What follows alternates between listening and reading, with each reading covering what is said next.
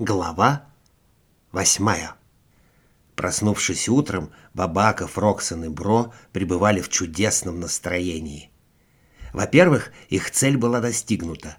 Черная кошка была найдена. И они даже перевыполнили план, убрав с дороги кота-тирана.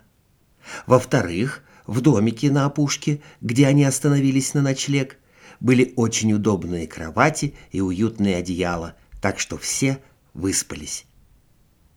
Только одна деталь смутила друзей. В доме отсутствовала всякая атрибутика ордена, как будто ничего не было. Друзья выбежали на улицу в надежде найти хоть что-то, но и на улице ничего не было, кроме солнечного дня и милого пейзажа. Бро очень расстроился. «Мне никто не поверит», на работе меня уволят», — всхлипывала муха. «Я думал, мы сфотографируемся на память, возьмем пару веточек с собой». «Стойте! Я что-то нашел!» — прокричал из кустов Майк. «Тут коробка!» Все быстро подбежали к Фроксону. Перед ним стояла огромная коробка, перевязанная ленточкой. Внутри коробки друзья нашли несколько приятных подарков. Записку, адресованную всем, и по одному замечательному конверту для каждого. Бабака предложил устроить завтрак на природе и рассмотреть содержимое коробки внимательнее. Бро получил в подарок фонарик. Фроксону достался невероятно красивый галстук, а Бабаке новая корзинка для пикника.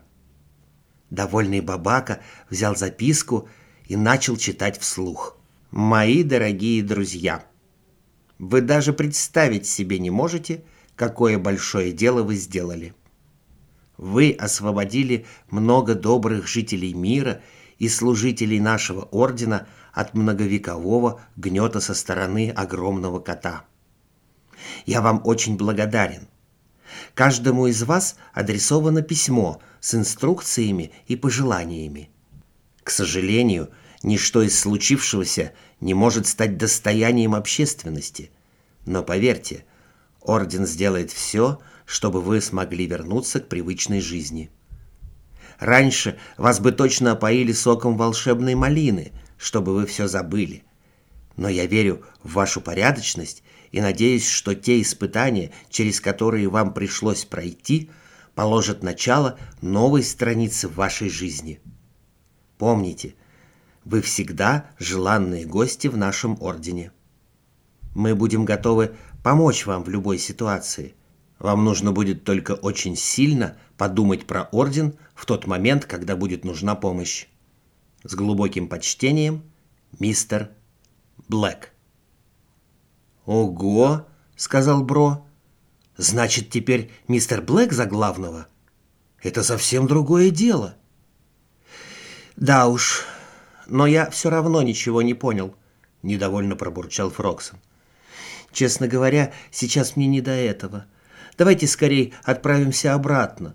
Мне срочно нужно поговорить с мисс Джудит, а письма вскроем уже дома». «Ладно», сказал Бабака, который все еще был рад своей новой корзинке. «Пошли домой».